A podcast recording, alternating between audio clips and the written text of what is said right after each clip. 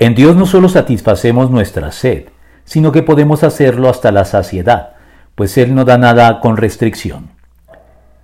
Dios no es mezquino, Él es espléndido y otorga sus dones y bendiciones con generosidad y abundancia.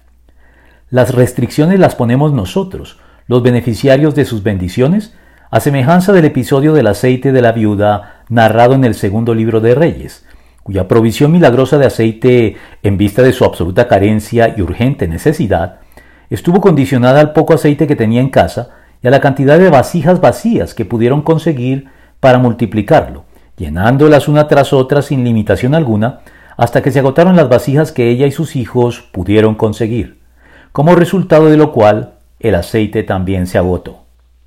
Ahora bien, el aceite, además de ser la provisión material que le permitió sobrevivir a la viuda y satisfacer las necesidades inmediatas de sustento de ella y sus hijos, es también un símbolo del Espíritu Santo y de la unción que a partir de Pentecostés Dios imparte, enviando a su Espíritu a morar en cada creyente, respecto de lo cual el apóstol Juan nos revela esta estimulante verdad que debe motivarnos a no ser escasos en ningún sentido en relación con Dios.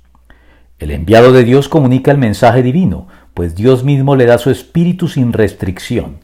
En el último día, el más solemne de la fiesta, Jesús se puso de pie y exclamó, Si alguno tiene sed, que venga a mí y beba. De aquel que cree en mí, como dice la Escritura, brotarán ríos de agua viva. Con esto se refería al Espíritu que habrían de recibir más tarde los que creyeran en él. Hasta ese momento, el Espíritu no había sido dado, porque Jesús no había sido glorificado todavía. Juan 3:34 y 7:37 al 39.